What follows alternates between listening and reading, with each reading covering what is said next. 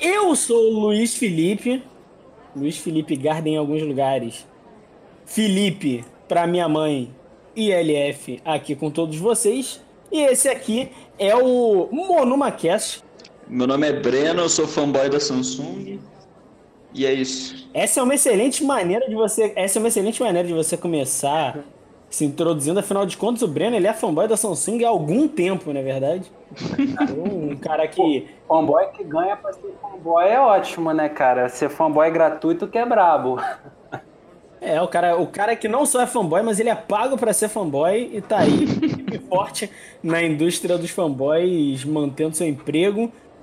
Ao mesmo tempo também temos aqui ele, Calvin. Eu até fiquei, eu fiquei na dúvida do que, que eu falava do Calvin, mas eu vou deixar o Calvin se apresentar, acho que é mais fácil, né, Calvin?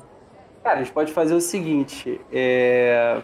vamos dizer assim, para hoje eu sou um engenheiro ambiental formado que está fazendo mestrado em planejamento ambiental, alguém que tenha alguma, algum currículo para falar alguma coisa dessa merda toda. Para os outros dias, a gente vai inventando. Pode ser qualquer coisa. Aí, pro, para os outros dias, você é o fanboy não remunerado de Pokémon, então. Não remunerado e que paga para ser fanboy. É diferente ser. Ainda é o pior, que ainda paga para ser fanboy. Cara, mas assim, o fanboy que paga, na minha opinião, ele é muito melhor do que o. o... Fanboy que recebe. Que recebe, é. Ele é um fanboy Exatamente. de Fanboy que recebe, né? você não pode confiar. Você pode Sou confiar no Breno? Não pode, cara. Não dá. E a ideia aqui é muito simples. A ideia é só ser um papo que nem era o papo da escola, que nem era o papo do, do fundamental do ensino médio, papo do recreio, mas é um papo do recreio que é minimamente qualificado, afinal de contas nós não temos mais 15 anos. E diga-se de passagem, acho que aqui é o ponto que eu tenho que lembrar a todo mundo. Até os 15 anos você tem alvará para ser babaca, é ou não é verdade, Paulo? Especialista nesse, nesse alvará de fazer merda, tomar porrada e depois aprender. Mas é isso, né, cara? É vivendo que você aprende errando muito, errando rude, sendo burro, que aí a gente melhora, devagar. O principal... Até os 15 anos. Até os 15 anos você tem o. você tá no beta testing de comportamento. Depois disso é contigo mesmo. Aprendeu, aprendeu. Algumas pessoas acham que até os 35. tem gente que tá até os 60, meu irmão. Tem gente que tá até os 60. É de cada um, não tem jeito não. Infelizmente, né, cara? Maluco, é, é complicado. Ô, vou falar pra vocês, hoje eu tava. Eu tive uma reunião e, pô, era uma reunião com, com um gringo, né? Ó, caraca, né? Minilópolis pro mundo, moleque. Então, um gringo e, e, e, o gringo, cara, ele perguntou, né, pô, como é que tá aí a situação aí? Aí, maluco, o cara, assim, ele tá nos Estados Unidos, é ferrado, mas ele veio da Austrália. E, e ele sabe o que, que é um, um, um uma classe política que cuida do seu povo. Aí eu tenho que chegar pro cara e explicar como é que tá aqui. Foi meio, meio triste, meio triste. O Covid está acabando com nós, cara. Tá os caras ficam impressionados com a gente, mano. Fica impressionado. Faz ideia. Inclusive. oh, oh. Fala, fala, fala. Inclusive, acabei de ver aqui que o Atila vai fazer a live falando que vem aí o lockdown. É, a chamada dele é essa. O... Pois é. Maurício postou hoje, não sei se vocês viram. A chamada dele vai ser essa mesmo, lockdown chegando. Peraí, peraí, peraí, peraí. O, o, o Atila vai falar do lockdown no sentido de, tipo, sugerir o lockdown, é isso? Não, ele tá falando que vai acontecer. Não é nem sugerir. Tá falando que vai chegar e, e acabou, não tem conversa, vai ter que fazer. Então, aí depende, aí, né? Uma coisa, uma coisa, uma coisa. Ô, ô, Calvin, vou perguntar aí pra tu. Tá aí no Rio, mano. Quando tava na, na Itália morrendo 700 pessoas por dia, 900 mil por dia, galera que tava, nossa, que absurdo. Aí agora tá aqui morrendo 500 pessoas por dia. E o brasileiro tá, o carioca também tá. Meu irmão, tá normal, vamos pra Búzios. Banalização da violência, mano. Rio de Janeiro tá acostumado.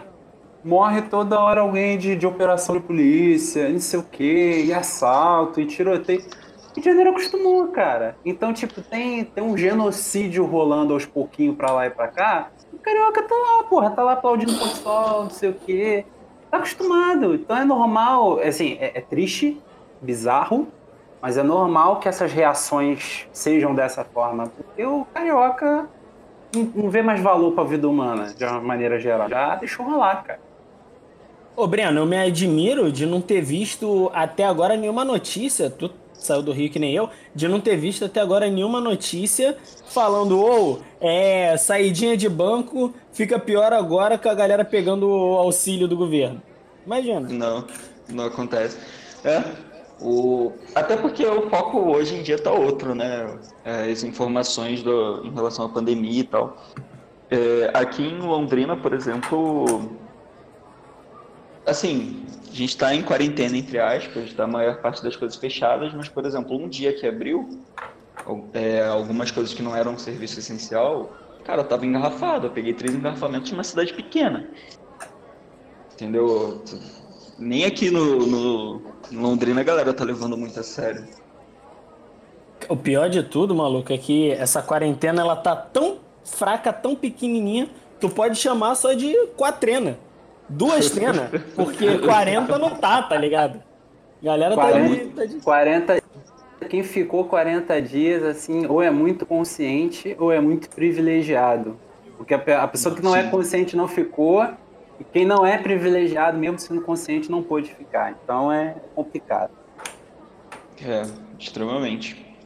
Mais uma coisa que me chama a atenção, obviamente, antes da gente bater esse papo aqui, eu dei uma olhada no, no, no resumo do Calvin, que é um cara que veio preparado. E Calvin, uma parada, maluco, isso aqui me assustou quando eu bati o olho, falando assim: correlação importante entre aquecimento global e Covid. Óbvio que aquele tá falando do Covid já depois de ter aparecido, né? Ou seja, as consequências sociais do Covid atacando a humanidade. E como que isso impacta o aquecimento global, né, cara? Como? Então, tem uma série de pontos aí que a gente pode relacionar. É, especificamente, você tá, estava se referindo a, a, a que pedaço? Você está falando da, da questão política, que é talvez o principal, principal razão que, que eu tenha encontrado para falar desse tema, ou você está falando em relação aos mecanismos assim de retroalimentação? Eu acho que seria eu acho que seria interessante a gente falar dos mecanismos para falar da política depois, e daí já tem um contexto mais forte mais fresco. Eu vou ser sincero, eu nem consegui chegar no nível de, de compreensão para falar, caraca, maluco. É isso, eu só falei, mano. Eu quero entender o que, que ele tá falando. Porque, assim, é, é algo que parece contra. É, é, parece um contrassenso, mas ao mesmo tempo não parece, tá ligado? Pô, como é que pode estar tá tão intimamente ligado ao seu aquecimento global com Covid? Tá, então vamos lá, cara. Eu vou começar levantando a bola com algumas notícias que a gente viu aí. Ó, o Gabira aí, chegou na hora certa, hein? Grande Gabira, o Gabira com Y. E aí, Gabira, beleza? E aí? Agora sim. Agora, Agora fechou. Sauda... Agora, saudade dessa voz. Pô, foi mal, cara. Eu tô, tô, tava trabalhando hoje, tá foda esse negócio aí. Mano, relaxa, cara. Eu, eu tô aqui numa de tipo. Qualquer momento vem um maluco do hortifruti aí, eu tenho que sair correndo. Então é. tá todo mundo na mesma, relaxa aí. Ah, beleza. E aí, vamos lá, como é que tá? Já começaram?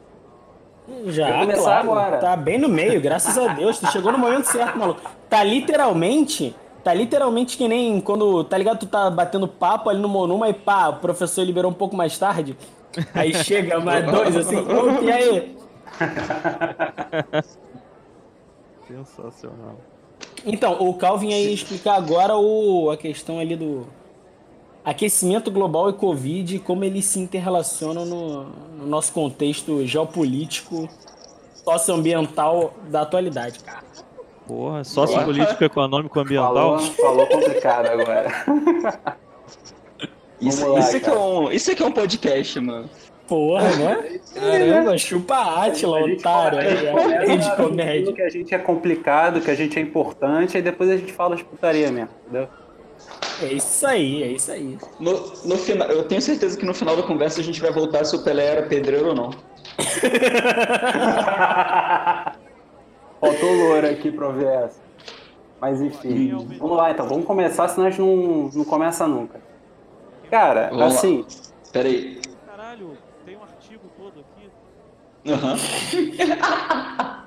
caraca, eu tô escutando o Gabira. Tá baixinho, Gabira. Aumenta um pouquinho o, telefone, o microfone. Calma, vou aumentar. Melhorou? Tá ótimo. É o meu Gabi- mic- microfone de karaokê aqui. O Gabira tem que tem que se apresentar também, né? É, grande Gabira. E aí, Gabira? Quem é você, Gabira?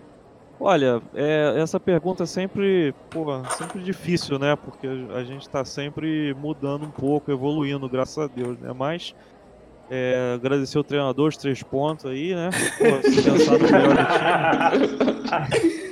O professor é sempre o cara. Mas pô, hoje eu sou. Hoje eu sou Gabira, sou Gabriel também. Sou mes- mes- mestre em geografia. Eu ia falar mestrando, olha só, sou doutorando em geografia já. Caraca, o cara. Carteirou. Em políticas públicas, globalização e reestruturação territorial. Essa é a área do meu mestrado e Nice. doutorado. E eu sou técnico em informações geográficas e estatísticas do IBGE. Trabalho na Unidade Estadual aqui do Rio de Janeiro. Bom, então assim, a grande verdade é que dentre todas as coisas que você é, graças a Deus, você não é o Geraldo. Então, Não. De todas as coisas que eu sou, graças a Deus eu sou o Gabira. Primeiro podcast começa queimando o maluco, a galera nem conhece. É, o Monuma, o Monuma é assim, o Monuma. Não, isso aí é. O Geraldo foi o primeiro, né? Obviamente, a abrir a porteira, mas a gente vai falar mal de todas as pessoas aqui, inclusive de mim. Então, Não, acho que a pri- primeira pessoa. Não, é. Por enquanto foi o Geraldo. por enquanto, foi o Depende de como eu Geraldo. levei pro. de- depende de como eu levei pra, pro coração a questão do ser fanboy pago.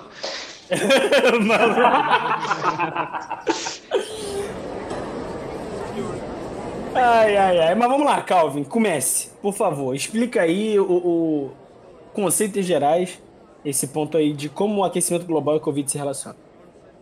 Então. Olha só, se tiver alguma dúvida, alguma coisa que vocês queiram assim, pô, me explica o que, que é isso. Aí a gente para, eu explico assim, porque tem muita coisa que é. Às vezes é jargão, eu vou tentar não usar jargão, que é pra ficar bem, assim, bem claro, direto.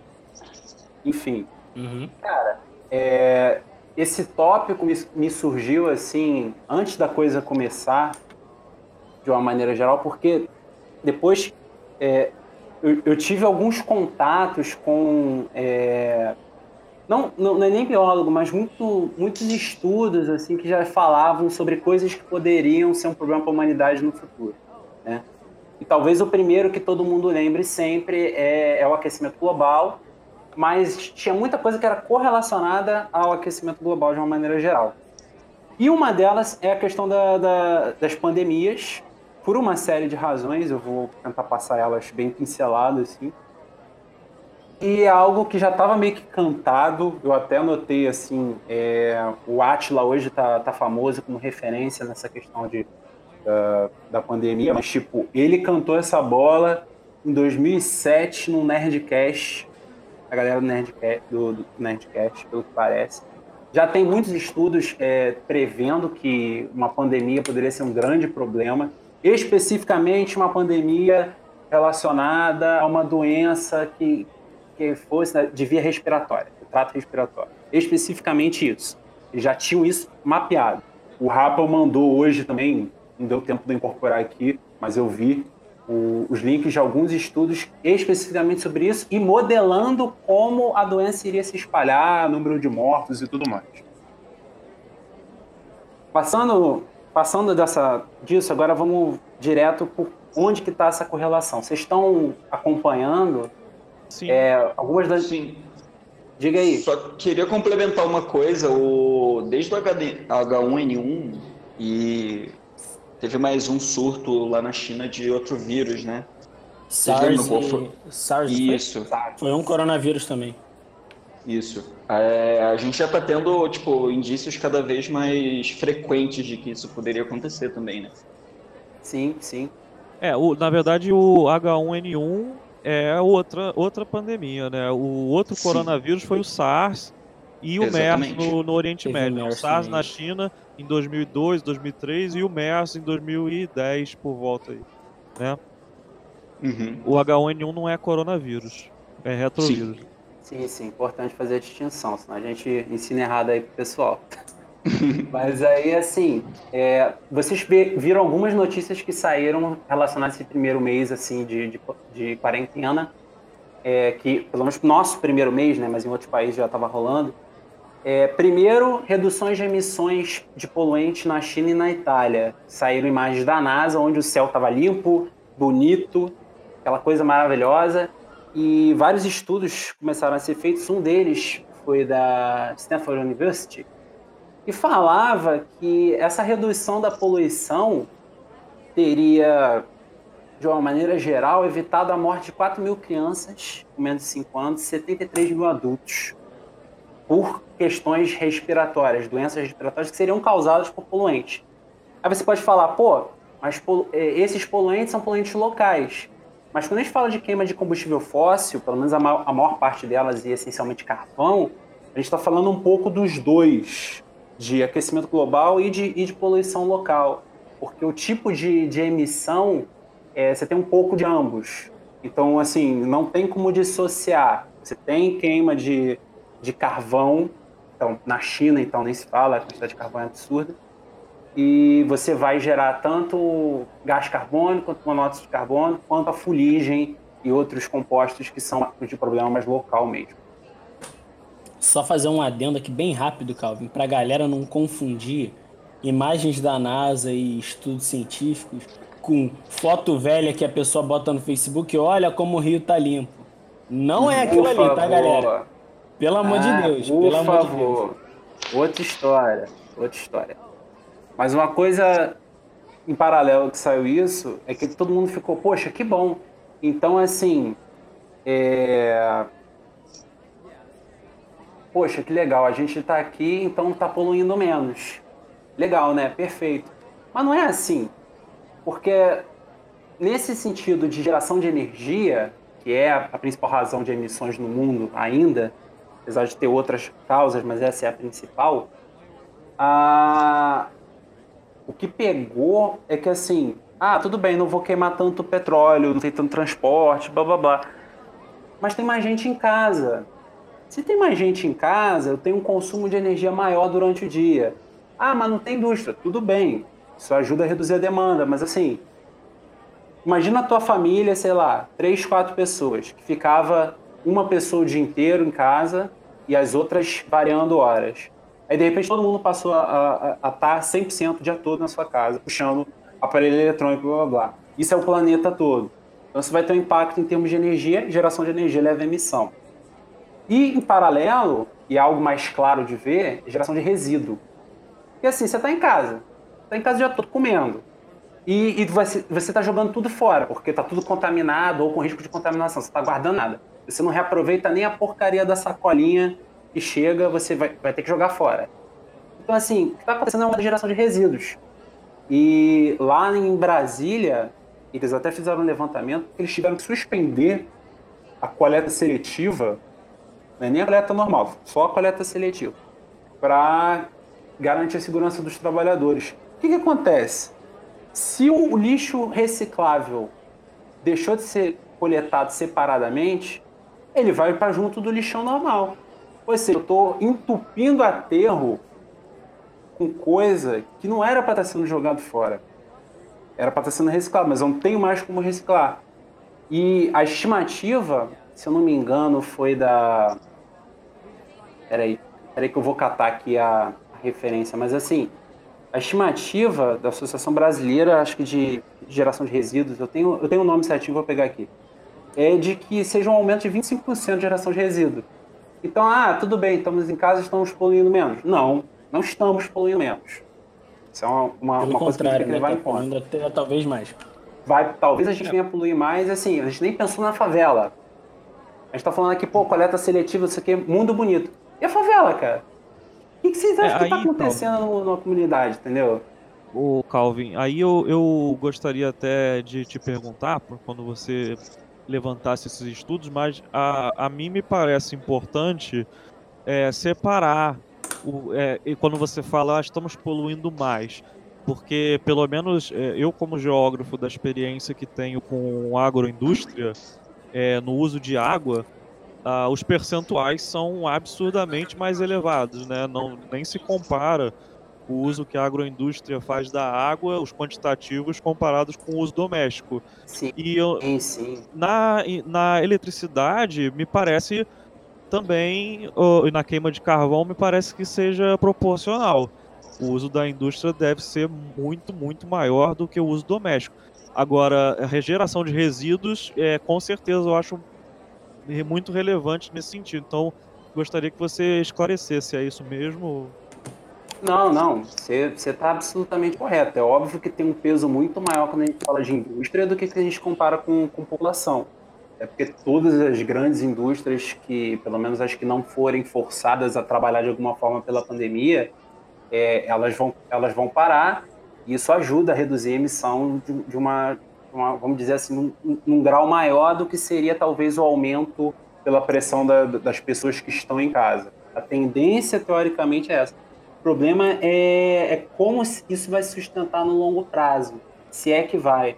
Por exemplo, uma das coisas que acontece é que se eu não tenho demanda do petróleo para gerar energia para a indústria, e eu não tenho demanda do petróleo para gerar energia para transporte, para que, que eu vou usar energia renovável se o petróleo é mais barato?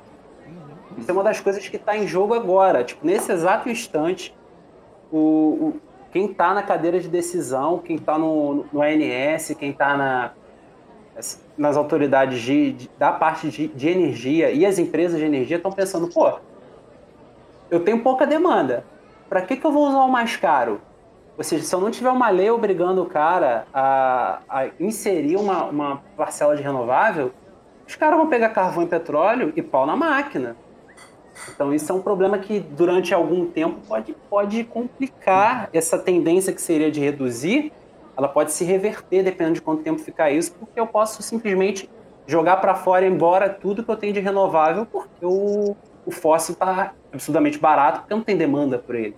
Esse é um ponto complicado que a gente tem e, e até agora não tem uma resposta muito é, decidida. Eles ainda. E, Calvin, assim... eu acho que a gente nem vai ter sabe, uma resposta definitiva sobre isso, porque eu vejo que, na verdade, pelo menos é a visão que eu tenho, é que desde a revolução, revolução, a nova revolução verde, né, se é que podemos chamar assim, que começa ali mais ou menos na, na conferência de Estocolmo, né, nos anos 70, que é o que levanta os olhares do mundo para a questão climática, né? É, é 72, se não me engano, né, Calvin? Você que é da área. Estocolmo do... é 72. 72. 72. Tô com memória boa então, porra. Mas... O cara dos números, tá louco? Cara, eu não lembro 100%, mas eu acho que foi 72 sim. Foi isso mesmo, 5 a 16 de junho de 1972. Por PC Gamer tem que servir pra alguma coisa, né? A gente aqui é rápido de ver a informação. Então, tá aí. É, que foi a Conferência de Estocolmo foi que abriu os olhos para a questão climática. Então, é, é ela ganha, veio ganhando muito rele, muita relevância, mas eu, acho, eu vejo que desde os anos 2000 né, que teve a Eco 92 também no Rio foi um talvez um ápice dessa questão. A, a, as energias renováveis elas elas se consolidaram, mas na minha opinião não como substituto do petróleo de curto ou médio prazo. Eu acho que essa questão ela, ela nunca teve definitivamente em jogo, entendeu? Porque é, mesmo as projeções mais, mais pessimistas do petróleo indicariam que nós ainda teríamos reservas para mais de 100 anos. Não, então, para os capitalistas, para os capitalistas do momento, que, do quem está sentado tomando a decisão agora, isso nunca chegou próximo de acontecer. Então eu vejo que agora é, é mais um balde de água fria que, que vem para colocar mais dúvida na, na consolidação das energias renováveis. Essa é a minha visão. Sem dúvida. Eu acho que é esse o ponto que eu queria ressaltar, porque assim, no dessa Coca-Cola toda, a gente tem uma meta de reduzir emissões firmada no Acordo de Paris 2015. foi um acordo assim, eu tenho que dizer, ele foi um sentido bem midiático, político de dizer, vamos dizer aqui quantos graus está bom pra gente. Então eles chegaram e falaram, olha, óbvio que não foi 100% assim, tem estudos, tem toda uma evolução, mas assim, o número, o número que eles chegaram foi assim, ah, eu acho que a gente deveria estabelecer o limite em 2 graus Celsius. E se der, se a gente conseguir, vamos colocar é para um grau e meio. A ideia deles foi essa. Só que assim, jogaram essa penca na mão do IPCC, IPCC, o painel intergovernamental de mudanças climáticas, e eles começaram a modelar. A situação é a seguinte: os caras queriam fazer isso em 2015, um plano de 15 anos. Então, para 2030, tinha-se uma ideia de chegar lá com o mundo possivelmente um grau e meio mais quente, se não, pior cenário, 2 graus. Os estudos mais recentes do IPCC mostram o seguinte: vocês querem isso? Vamos ter que fazer milagre. Porque a nossa reta de emissões, do jeito que tem sido feito, os compromissos que têm sido adotados em termos de emissão, inclusive se vocês quiserem é, checar esse tipo de coisa, eu recomendo vocês procurarem o Climate Action Tracker, que é um site que ele ajuda você a ver as metas de emissão adotadas pelos países. Recomendo ele, ele é bem didático, bem ilustrativo. E assim, é, a nossa meta. É tipo, é tipo o. Hein, Calvin? É tipo o worldometer do, do clima. Isso. É isso? Mais ou menos isso. Entendi. Tem, um, tem, tem uma questão também que isso é só levando em consideração as fontes energéticas em si, né? É, em relação à emissão e em consideração desmatamento e esse tipo de coisa. Não, tá tudo junto. Tá tudo junto. Tudo junto? Tudo Entendi. junto. Tudo junto na história. E assim, é, por, vou dar um exemplo aqui. Eu, eu não vou te dar em números exatos porque tem sempre margem de erro e até decorar o número é um problema. Mas pensa assim, vamos dizer uhum. que o Brasil tem uma meta de, de emitir tantos bilhões de, de toneladas de, de CO2. Aí, o Brasil é assim, um terço é energia, desse, de, dentro da energia, boa parte é transporte, é o caminhão, que a gente não tem trem, não tem metrô, é caminhão. Aí uma outra parte é processos, é um, um, misturadozinho assim um pouquinho menor e o outro um terço enorme é desmatamento, mudança do uso de solo. É você derrubar a floresta para colocar agricultura frágil, vulgo soja e gado. Entendi. Então, então, assim, por exemplo, no ano passado, para você ter uma noção de ilustrar como a gente está mal nessa situação, onde o, o desmatamento estourando, o nosso, o que a gente chama de orçamento de carbono, ou seja, o quanto que a gente espera que a gente pode emitir para ficar dentro da meta, a gente estourou o nosso orçamento de carbono só no desmatamento do ano passado. Só o desmatamento. Caralho. Então, assim, é, a gente tem um cenário que tem uns compromissos de ter que fazer acontecer. O mundo não caminha nessa direção. Ele, ele diz que caminha, mas não caminha. Ele vai muito devagar. É, e os não, acho que aí é que tá, né? O, o, o caminhar para uma direção não significa caminhar num ritmo suficiente. Você pode estar na direção certa andando devagar demais. Exatamente. E se a gente ficar entrando aí no cheque especial do, da emissão de carbono, fica impossível.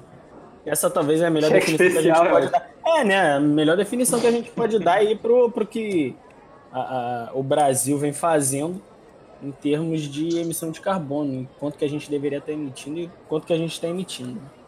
Eu vou ser justo, assim, é, também não é só o Brasil, né? Questão uhum. óbvia, né? assim, é uma, é uma situação global. Mas quando a gente olha para o cenário, está muito aquém, e o último relatório, foi um relatório especial que o PCC fez para imaginar como é que seria um mundo de um grau e meio, né, um grau e meio de aquecimento em relação à média, é, deixa eu referenciar para ficar direitinho. É, esse um grau e meio é a mais na média de temperatura global em relação aos níveis pré-industriais, pré-revolução industrial. Então não é tipo um uhum. grau e meio antes dos anos 90 é um grau e meio antes de 1800, 1700 e brau. Entendeu? É, tipo, é coisa de séculos que a gente está falando. Uhum. E esses séculos a gente está conseguindo imprimir uma mudança acelerada na, no, no, no, clima.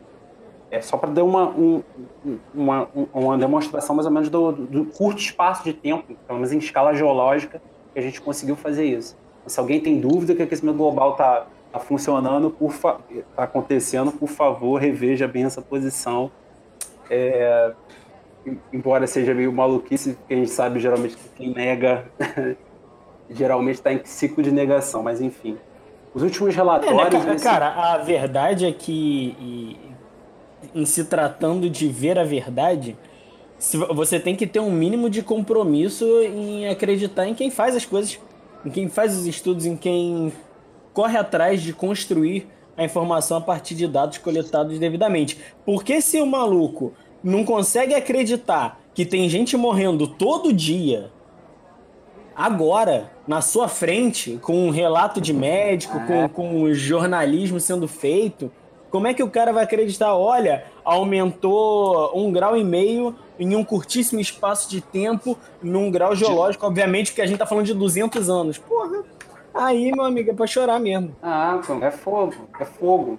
É, um dos grandes desafios, Não. talvez, para a ciência do clima tem sido esse, de, de, se colocar de maneira crível e fazer as pessoas sentirem a, a, urgência. Teve aquele. O grande assunto dos meses anteriores à, à pandemia foi o discurso da, daquela menina, Greta, na ONU, né? E muita gente ficou falando, pô, de onde é que ela tirou essa porra, que não sei o quê, que história é essa, ela é manipulada. Assim, tem N questões que a gente poderia falar sobre o que, que tem de errado, o que ela falou certo o, o que, que é adequado naquela situação. Mas a questão maior é que, em termos de informação, ela estava muito bem assessorada. Porque ela foi, ela pegou o relatório especial do IPCC, recém-feito, e o relatório dizia o seguinte, de, um, de maneira bem resumida, né? Se a gente quer ficar na meta, a gente vai ter que apelar para coisas como é, reflorestamento massivo, decisivo, imposto de, de maneira veloz, e tecnologias disruptivas de, do que a gente chamaria de emissão negativa, ou seja, captura e fixação de carbono. É basicamente, assim, óbvio que eu vou fazer uma, uma analogia meio simplista, mas a ideia é construir máquinas que chupem gás carbônico do ar e coloquem no solo. É isso que a gente tem que fazer. E a gente tem. Aí, Elon Musk, como é que é, meu parceiro? A gente tem 10 anos fazer isso. 10 anos. Então a garota chega e fala: como é que vocês têm a, a, coragem de pedir que as próximas gerações convivam com isso? Como é que vocês ainda não agiram em relação a isso? E aí você está nesse cenário em que o aquecimento global está acontecendo, tem uma lista de, de, exemplos que eu coloquei aqui para mencionar. São exemplos claros do, do aquecimento global já afetando comunidades. Você tem a ilha de Kiribati, que os caras compraram terreno no país vizinho para mudar a população toda. Porque em 20 ou 80 anos tem essa margem, mas a maior tendência está mais para 20 do que para 80, a ilha vai ser afogada. Tem o, o, o Lago Chad, no, no, país com o mesmo nome, Chad, na África, e em 30 anos ele reduziu 90%. Então você imagina, cara na África tem pouco acesso à água, está num país que está desertificando, ele mora do lado do lago. O lago encolhe, ele passa a ter que fazer um deslocamento de sei lá quantos quilômetros para pegar água para pegar peixe, sendo que está do lado dele. Isso já está acontecendo, é algo que não é, é, novidade. E aí eu vou começar a amarrar agora. É, a gente viu algumas coisas que estão acontecendo que me relacionam ao aquecimento global com, com a pandemia. Mas a pandemia vem, de certa forma, ou pode vir do próprio aquecimento global. Vocês conhecem o permafrost? Vocês conhecem o termo? Sim, sim. Cara, muito mal o que eu sei de permafrost é a, é a ponte do, do Thor. Que nem é esse nome, mas é parecido. Bifrost. Bifrost. É, Bifrost. aí, viu? Quase a mesma coisa. Bifrost. É, Cara, permafrost... Sobre... Pode falar. Não, eu só ia falar sobre Kiribati, porque é, eu, eu, sou geógrafo né, da parada, então tem que chamar atenção, porque é, eu não estou falando que não que, que Kiribati está afundando não tem a ver com o aquecimento global, não estou falando isso. É, eu só estou falando que não é só isso, porque pelo que eu, pelo que eu conheço da, daquela área, Kiribati é, é uma ilha numa formação de hotspot que está realmente afundando, porque é normal, a crosta Ah, se é movimenta e, e vai descendo, até tem vários estágios de evolução, até que vira um atol, né, e afunda de vez. Mas com Se você certeza quiser explicar o que que é atol, a gente agradece. o atol é aquele É uma ilha pequena. quando você tem uma, uma erupção vulcânica, principalmente no hotspot marinho, você faz aquele, é aquele hotspot? cone. É, o hotspot ele é uma elevação de magma num ponto da crosta, né? É um, imagine, é um, é um vulcão. Normalmente o vulcão surge no encontro das placas tectônicas, né? Sim. Ou no encontro ou na divergência. O hotspot ele surge de, um- de, um- do- de uma erupção do manto fora dessas áreas, entendeu? Os- o porquê que isso acontece ainda não é muito claro, mas é, são mecanismos do interior da Terra que, que agem e so- o manto sobe, a pluma mantélica que chama, que sobe.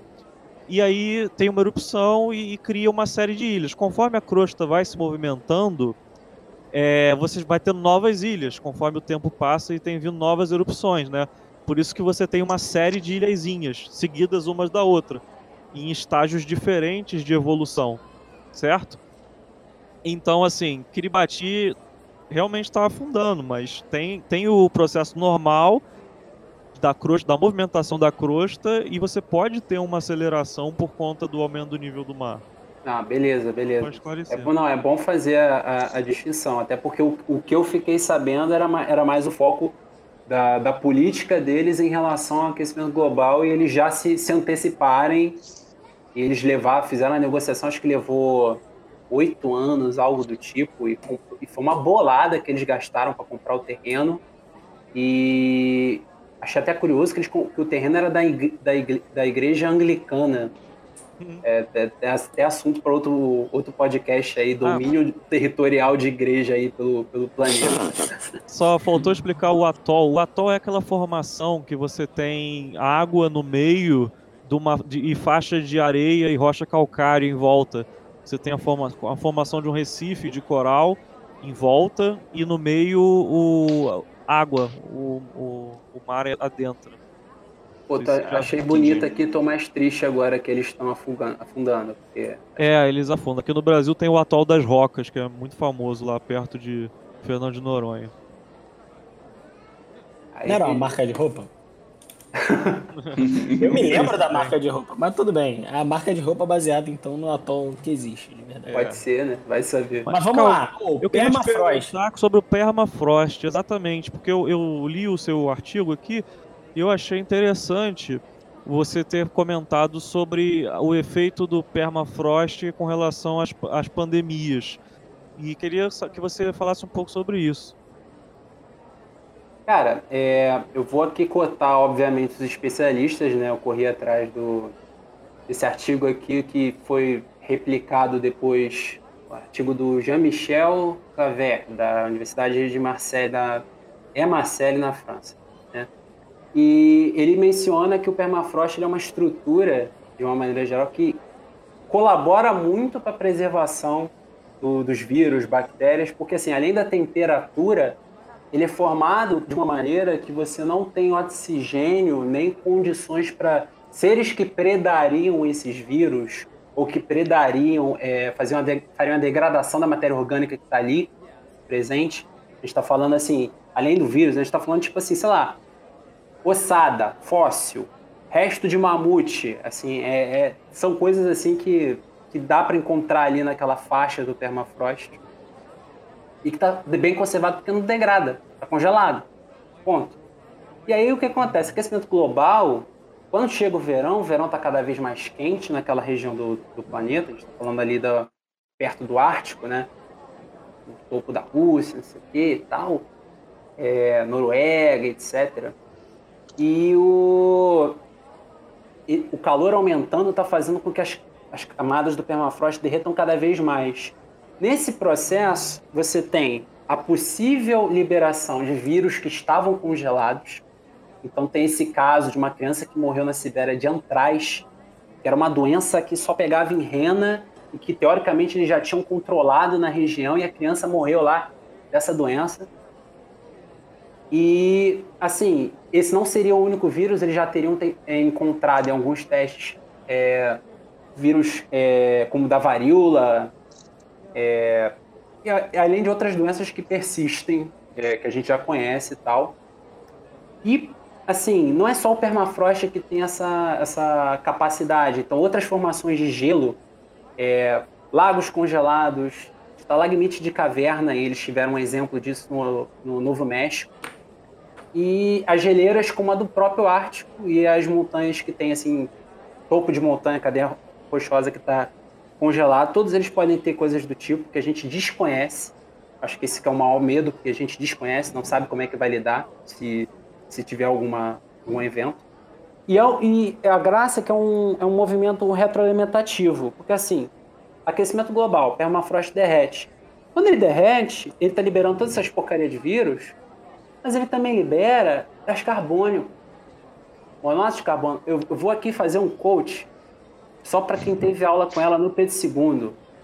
Tive aula com a Moniquinha de Biologia, deu aula de Ciências. E ela falou, ela foi muito clara, ela falou o seguinte, peido de mamute vai destruir o mundo. Falou assim, imagina as crianças escutando isso. Mas não tem como... Porra, olha que coach fenomenal, devo dizer, hein? Cara, parabéns. Cara, porque assim, não tem como ser mais didático que isso. É literalmente, o mamute morreu, entendeu? Cagou e tava tudo cagado, sei lá, morreu, congelou e ficou aquele gás, ele não escapou, ele ficou congelado. Quando ele descongela, ele sobe. Então, assim, aí você retroalimenta o, o aquecimento global e ele vai atacar mais forte para mais forte e vai continuar assim. Então, a gente tem um- uma possibilidade é, dessas pandemias estarem é, previstas para acontecer por causa do derretimento do permafrost, mas não só o permafrost, tem outras estruturas que podem fazer esse sentido.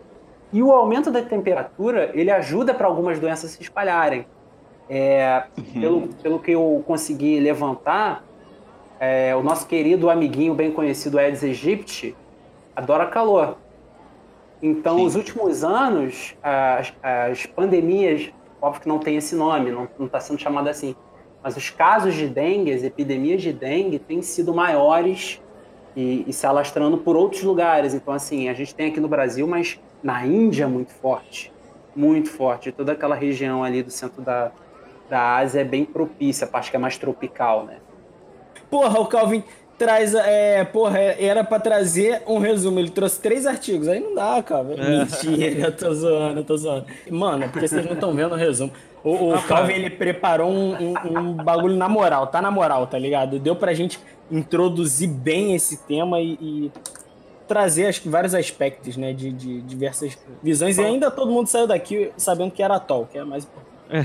Isso aí, Fala- por favor, né, gente? É cultura é importante. Porra, é isso aí. Vai dar outra aula junto com o Gabira, que também vai dar aula junto. Mas a gente vai ter que levar esse, essa discussão para um outro patamar muito em breve. Fiquem de olho, a gente vai trazer para cá, a gente vai decidir o dia da gravação. E quando vocês estiverem ouvindo isso, a gente já, já gravou. Então podem ficar de boa. Tomara, tomara. Mais algum salve? Alguém tá querendo deixar algum salve aí? Alô, Luciano? Queria deixar um salve pro, pro Mamute. Mamute pequenininho. Mamute pequenino Mamute que foi perdeu. doido, a- matou a É, humanidade. esse, o Mamute pequenino que foi acusado aqui injustamente, ou, ou justamente, o nosso amigo Calvin, de ser um peidão. Pois é. A gente achava que era só. É, a gente achava que peidão aqui só tinha o Cadu, não aí, ó. É, eu nem peido, mano. O que, que é isso? E aí, Cadu, como é que você tá, cara? Tô bem, Hector. Eu tô ouvindo aqui o podcast de vocês, tá, tá bem maneiro. Tá maneiro, tá Aí, maneiro? Você, você veio de Arlindo, Tá né? alto nível. Hã? Veio de Arlindo, começou aqui, Arlindo. Porra, sacanagem. A sorte é que eu não tô com cavaco aqui. a sorte, a sorte. Eu acho que eu vou botar um violãozinho no fundo, assim, bem de leve no, no- na edição do podcast. Eu tô pensando ainda como é que eu vou fazer isso. No- Ah, vai ficar legal. No próximo Uma boa, episódio, uma show do Cadu fazendo cosplay de Arlindo. Aí, Porra, aí. vai gravar um áudio no zap, tá ligado? A gente vai pegar e colar aqui. Vou preparar, vou preparar. Ah, e, e antes de terminar esse podcast, não sei, não, eu tava, tava com uma ideia aqui, mas, ô, ô Cadu, vou depois pegar os teus vídeos do ensinando a fazer flexão, essas paradas, vou, vou cortar Tá. e botar no final do podcast como uma dica, dica fitness da quarentena. Cadu ensinando Aí, ó. o Geraldo a fazer, a fazer Gostei, hein? flexão. Gostei. Apresenta o Cadu, cacete. Chegou no final, apresenta aí. É mesmo, quem é você, Cadu? Eu sou um quase profissional de educação física, é, formado na licença C da CBF, atualmente supervisor do Sub-12 do Botafogo, se a quarentena me permitir. Aspirante a treinador de pedreiro, né? Que nem o. Porra, é. Treinar ali o Pelé, que eu jogava com o Pedreiro, segundo Loura. Falei que a gente ia terminar falando do Pelé? Tinha, né? falando. Tinha ali, ó. Porra, vocês achavam que o Breno era só fanboy da Samsung, o cara é evidente, mas. não-